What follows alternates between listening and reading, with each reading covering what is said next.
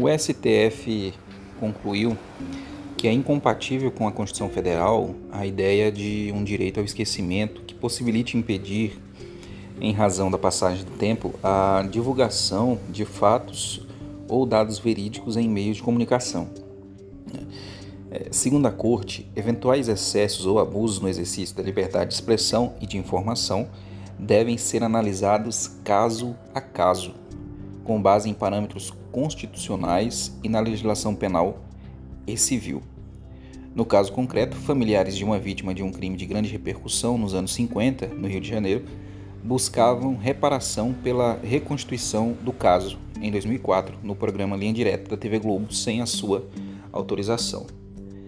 A tese de repercussão geral, firmada no julgamento, foi a seguinte: aspas, é incompatível com a Constituição Federal a ideia de um direito ao esquecimento, assim entendido como o poder de obstar, em razão da passagem do tempo, a divulgação de fatos ou dados verídicos e licitamente obtidos e publicados em meios de comunicação social, analógicos ou digitais. Eventuais excessos ou abusos no exercício da liberdade de expressão e de informação devem ser analisados caso a caso,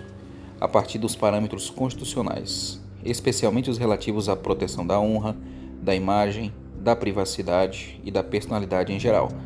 e as expressões e específicas previsões legais nos âmbitos penal